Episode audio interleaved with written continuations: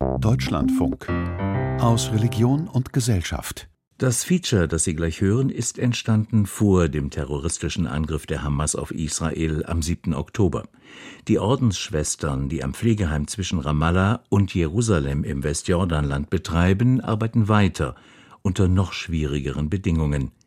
Die folgende Reportage beschreibt den Alltag dort, der nun durch den Krieg rund um Gaza und die Spannungen im Westjordanland zusätzlich belastet ist.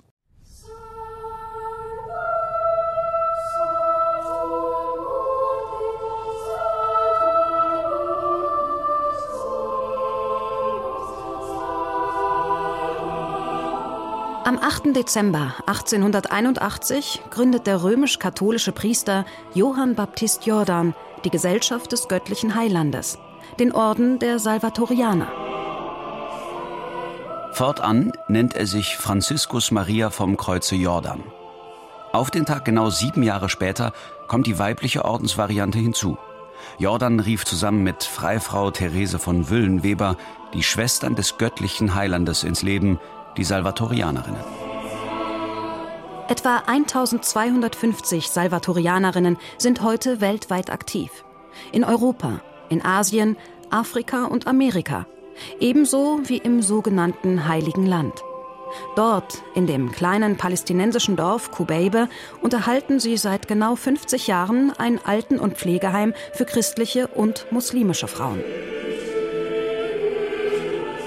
Mehr Leben geben, ein christliches Pflegeheim in einem palästinensischen Dorf.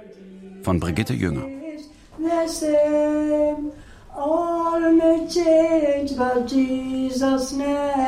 Ein heller Raum im oberen Stockwerk. Nachmittags geht es im Alten- und Pflegeheim Beit Emmaus entspannt zu. Beit, das ist hebräisch und heißt Haus. Emmaus, das ist ein biblischer Ort. Am ersten Tag der Woche waren zwei der Jünger Jesu auf dem Weg in ein Dorf namens Emmaus. Sie sprachen über all das, was sich ereignet hatte. Einige der Frauen, die hier ihren Lebensabend verbringen, sitzen rundherum an der Wand oder um den großen Tisch herum und beschäftigen sich, sofern ihr Alter das zulässt. Eine kleine Frau im Rollstuhl malt ein Blumenbild, eine andere spielt mit einer Pflegerin Karten. Viele schauen einfach vor sich hin und hängen ihren Gedanken nach. Jede von denen hat irgendwas anderes, nicht? Die sind halt alt. Manche sind ein bisschen verkalkt oder mehr verkalkt. Dann kommen Leute nach Schenkelhalsfrakturen vom Krankenhaus. So, ich denke, das unterscheidet sich nicht von einem Altersheim oder von einer Pflegestation in Europa. Durchs Fenster sieht man die hohen Kiefern und Bougainvilleen, die das zweistöckige Haus umgeben. Auf den sanft terrassierten Hügeln der Gegend wachsen Olivenbäume. Solche Landschaften sind typisch für das Westjordanland. Zumindest abseits der größeren Städte Ramallah, Bethlehem oder Jenin. Unser Einzugsgebiet sind die Dörfer hier. Das ist Ramallah bis in den Norden Palästinas hinauf, die christlichen Dörfer. Und ich würde sagen, wir haben jetzt mehr Muslime als Christen, weil es keine Christen mehr gibt hier oder, oder die Christen weniger werden. Aber das ist für uns alles okay und wir wollen ja auch äh, für die Menschen da sein. Hildegard Enzenhofer ist Salvatorianerin. Die Ordensfrau leitet das Beit Emmaus seit 2001. Der Deutsche Verein vom Heiligen Lande hatte das Gebäude zu Beginn des 20. Jahrhunderts errichtet, auf einem 14 Hektar großen Gelände. Das Haus erinnert an ein Kurhotel aus dem Süden Deutschlands. Es diente zunächst als Pilgerhaus, später als Ferienheim für Schülerinnen aus Jerusalem und schließlich als Hotel. Nach dem Sechstagekrieg 1967 stand das Haus lange leer, bis 1973 die Ordensgemeinschaft der Salvatorianerinnen das Alten- und Pflegeheim Beit Emmaus eröffnete. Schwester Maria und Schwester Clara, die hier angefangen haben, die haben immer gesagt, das war wie, wie in Dornröschen schlafen. Die Anfänge hier waren sehr, sehr arm. Die Mitschwestern und Vorgängerinnen von Hildegard Enzenhofer hatten zuvor in einem Krankenhaus in Ramallah gearbeitet. Eingebunden ins palästinensische Alltagsleben war ihnen aufgefallen, dass alte, alleinstehende Frauen in der arabischen Gesellschaft einen schweren Stand haben. Ihnen wollten sie mit dem Alten- und Pflegeheim in Kubeibe ein anderes Leben ermöglichen.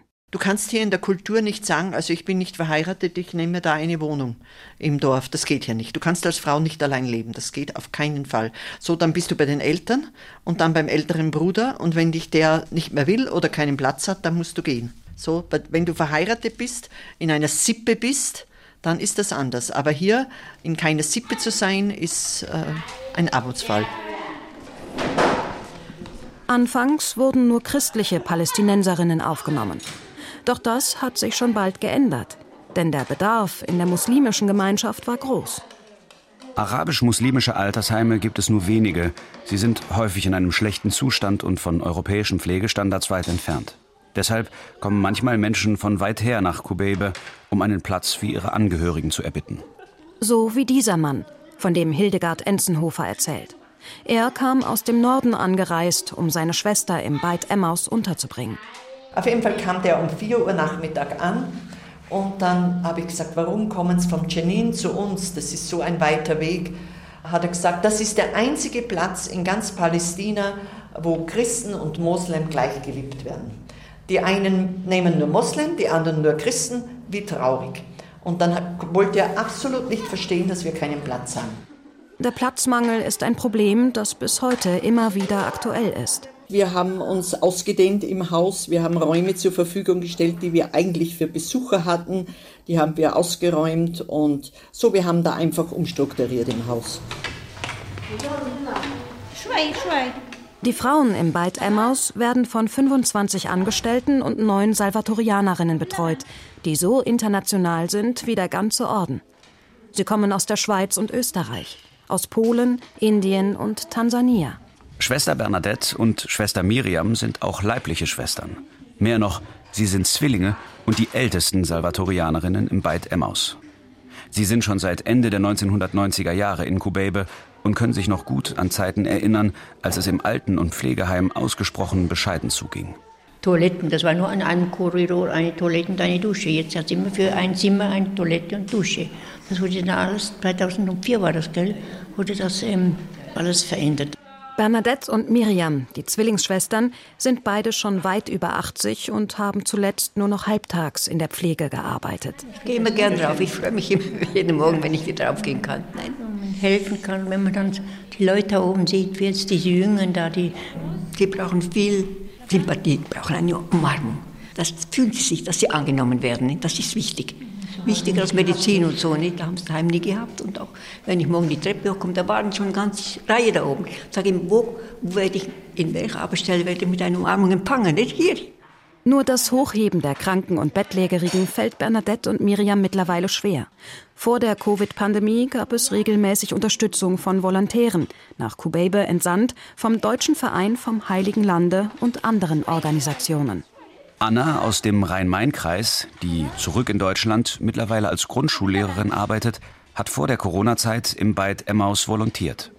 Zuvor hatte sie ein freiwilliges soziales Jahr in einem Krankenhaus in Deutschland gemacht. In Kubebe hat sie erlebt, wie sehr sich Pflege unterscheiden kann. Man hat viel mehr Zeit für die Leute hier ist halt nicht so dieser Bürokratiekram. Ich gibt halt jetzt nicht so dieses, man muss ständig irgendwelche Protokolle ausfüllen und aufschreiben. Man hat den gewaschen und den hier eingecremt und so. Man hat viel mehr Zeit zwischendrin, wo man nicht rumläuft und irgendwas anderes macht, sondern einfach mit den Leuten irgendwas tun kann. Etwa ein Drittel der Frauen im Beit Emmaus sind behindert. Einige von ihnen haben lange Zeiten der Verwahrlosung hinter sich und sind schwer traumatisiert ins Beit Emmaus gekommen. Behinderte Kinder werden weggesperrt die wachsen irgendwo auf. Wir haben einige und da wissen wir, wo die waren, von Zisternen bis Tieren und Höhlen und das ist nach wie vor so. 2004 kam die Ola. Die haben es in eine Höhle aufgelesen, war da angekettet nicht. Man sieht immer noch an Beinen die Narben von den Ketten nicht. Die Leute sagen, sie hätte ihre kleine zweijährige Schwester erwürgt. Die Mutter wusste sich nicht zu helfen, da hat sie in die Höhle gesperrt und angekettet nicht. Ich weiß nie vergessen, die erste Nacht, wie sie hier war. Morgens wir auch durch die Schlafzimmer gegangen, war sie nicht im Bett, wo ist die Olle, wo ist die Olle? Da war sie in einem anderen Zimmer, am Ende des Fußbetts von einem Patienten, hat drei Haufen Kaka hingemacht, aufs Bett, nicht bei der Patientin. Nicht, ja. Das arme Kind das hat nichts anderes gewusst, der war nur immer in der Höhle. Gell. Auch beim Essen, die hat wie ein Hündchen gegessen. Das ganze Essen hat sie auf den Boden geschmissen, ist sie mit dem Mund runtergegangen und hat mit dem Mund aufgehoben. In der traditionellen arabischen Dorfgesellschaft stößt oft alles, was außerhalb der Norm liegt, auf Unverständnis und hilflose Ablehnung. Behinderte werden nicht selten als Besessene wahrgenommen oder als eine Strafe Gottes. Wir haben erst letztes Jahr welche aufgenommen. Das sind drei Schwestern, die in Betonan in der, im Nachbarort sind. Die sind an und für sich zur Schule gegangen und plötzlich sind sie verschwunden. Ja, verschwunden. Und dann hat man gehört, dass die im Haus eingesperrt wurden. Und das waren sie auch. Und immer wieder sind der Bürgermeister, der Scheich, zu mir gekommen. Wir sollten die doch nehmen. Ich sollte da hingehen und, und schauen. Auf jeden Fall ging das hin und her. Und dann habe ich gesagt, wir probieren mal eine. Und dann hat die Magda gesagt, nein, dann probieren wir gleich alle drei. Wir trennen die nicht. Ja, die waren in einem schrecklichen Zustand. Und wir haben gesehen, die hatten Brandwunden am ganzen Körper die waren sowas von verstört. Die konnten überhaupt keine Nähe zulassen. Dass ein Scheich, das Oberhaupt eines arabischen Dorfes, die Salvatorianerinnen in Kubeibe um Hilfe bittet, macht deutlich, wie sehr die Ordensgemeinschaft nach 50 Jahren an diesem Ort und in dieser Gesellschaft angekommen ist. Als Schwester Hildegard 2001 hierher kam, hat sie lange gebraucht, bis sie Fuß in der muslimischen Umgebung gefasst hat. Ich kam ja von Rom, habe da ein bisschen was gelernt, so vom Mediterranean Denken und ein bisschen auch Mafia-Denken, was ich hier wieder gefunden habe. Ich muss sagen, ich habe fünf Jahre gebraucht, bis ich hier gute Kontakte hatte, gut vernetzt war, dass ich angekommen bin. Inzwischen bin ich sehr, sehr gerne da. Ich habe die Kontakte im Dorf. Ich meine, mich kennt ja jeder weit und breit. Und ich bin gern da.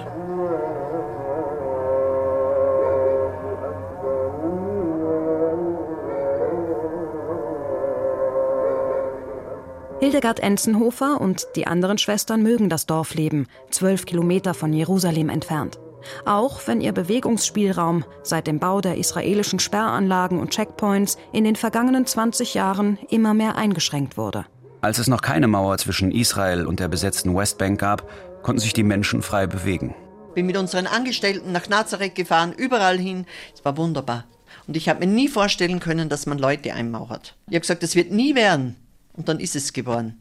Die Checkpoints, da gab es auch nicht, ja, ja. Es bringt fast zwei Stunden, bis man dann, muss man erst nach Ramallah mit dem Bus und dann da umsteigen und dann äh, viel, viel länger, ja. Diese Einschränkungen betreffen die palästinensischen Dorfbewohner in noch größerem Maße. Wer keine Arbeits- oder Aufenthaltsberechtigung in Israel hat, kann sich nur innerhalb der Westbank bewegen. Dort jedoch ist die Arbeitslosigkeit hoch. Männer unter 50 Jahren haben keine Chance, eine Arbeitserlaubnis in Israel zu bekommen. Die Arbeit der Frauen ist oft die einzige Einnahmequelle, bringt jedoch das traditionelle Familienverständnis in die Krise und führt zu Konflikten. Wie ich gekommen bin, war Frauenarbeit nicht üblich. So, wir haben hier gearbeitet, die Schwestern, die Volontärinnen vom Ausland. Wir hatten zwei, drei Frauen, die gearbeitet haben, die sehr arm waren. Und dann haben wir gedacht, warum können nicht die Frauen da, ich meine, so mit meinem europäischen Denken, äh, auch was arbeiten, nicht? Uns ein bisschen unterstützen. Und hier geht ja alles über die Männer. Also ich bin zu den Männern gegangen, habe gesagt, könnten nicht eure Frauen auch ein bisschen was arbeiten? So, das hat eine Weile gedauert, bis das ein bisschen ins Laufen kam. So am Anfang hatten wir drei Frauen, wo die Männer das erlaubt haben und ja, so hat es langsam angefangen und inzwischen sind wir ein sehr großer Arbeitgeber. I am Amira. Ich heiße Amira und bin aus Kubeibe. Ich habe vier Kinder. Mein Mann ist krank und kann nicht mehr arbeiten.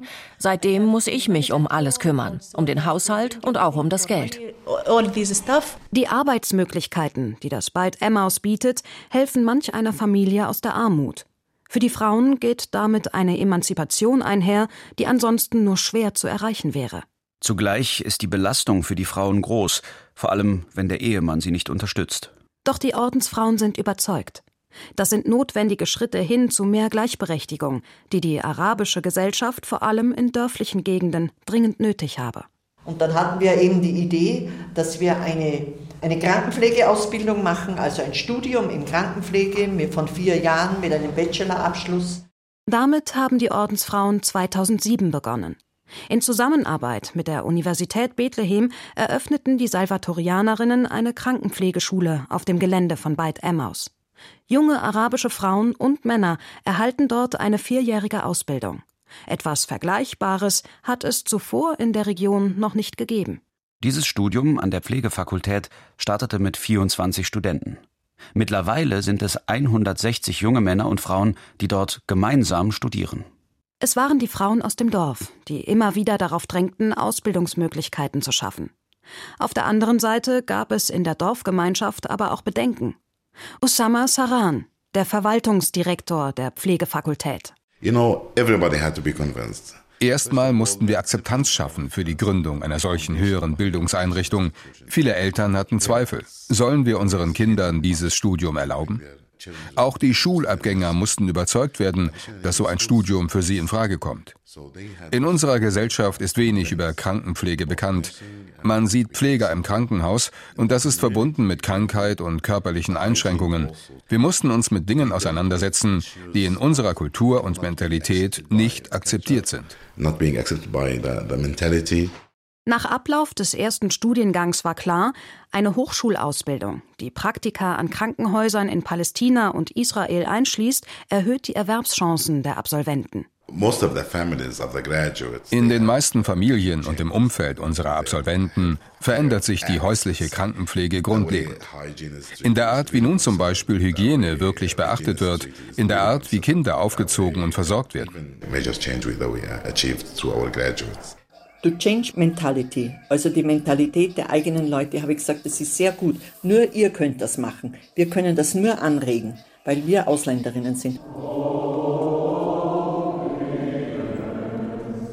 Viele Pilgergruppen kommen nach Kubebe, um zu sehen, was die Salvatorianerinnen im Laufe der vergangenen 50 Jahre dort bewegt haben. Sie kommen auch, weil Kubebe als einer von drei Orten für das biblische Emmaus in Frage kommt. Am ersten Tag der Woche waren zwei der Jünger Jesu auf dem Weg in ein Dorf namens Emmaus. Sie sprachen über all das, was sich ereignet hatte. Während sie redeten, kam Jesus hinzu und ging mit ihnen. Doch sie waren wie mit Blindheit geschlagen und erkannten ihn nicht. Es gibt mindestens drei Orte, die für Emmaus in Frage kommen.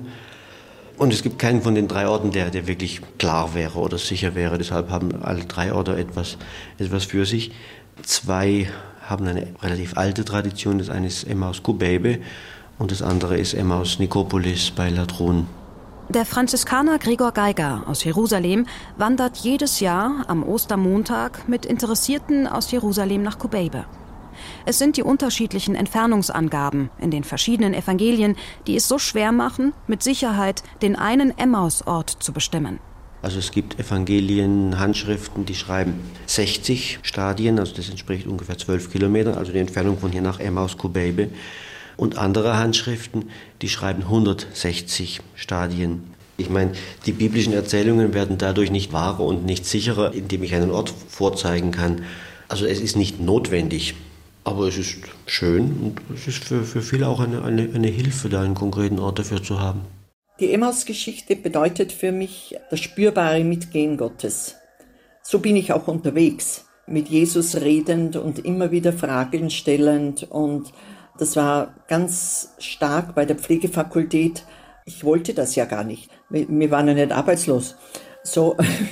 Und, und da habe ich wirklich oft mit Gott gerungen und geredet und bin gegangen. Und, und dann gibt's diese Momente, wo einem die Augen aufgehen. So, das ist wirklich die Emaus-Geschichte und das erlebe ich. Ich treffe Entscheidungen, aber ich muss die Gewissheit haben, dass das stimmig mit mir und wenn stimmig mit mir ist, das heißt, dass es stimmig auch mit Gott. Dann ist das ganze Leben auf dem Weg. Mit Jesus nicht. Bis man ans Ziel kommt und der geht mit uns. ja, ist auch in unseren Patienten nicht. Und dann ist es leicht, wenn man da in jedem, jedem Behinderten Jesus sieht.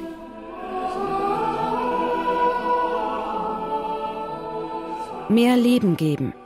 Ein christliches Pflegeheim in einem palästinensischen Dorf von Brigitte Jünger. Es sprachen Lisa Biel, David Formweg, Marion Meinka und Richard Hucke. Ton und Technik Sven Speich. Regie Michael Wehrhahn. Redaktion Andreas Mein. Eine Produktion des Deutschlandfunks 2023.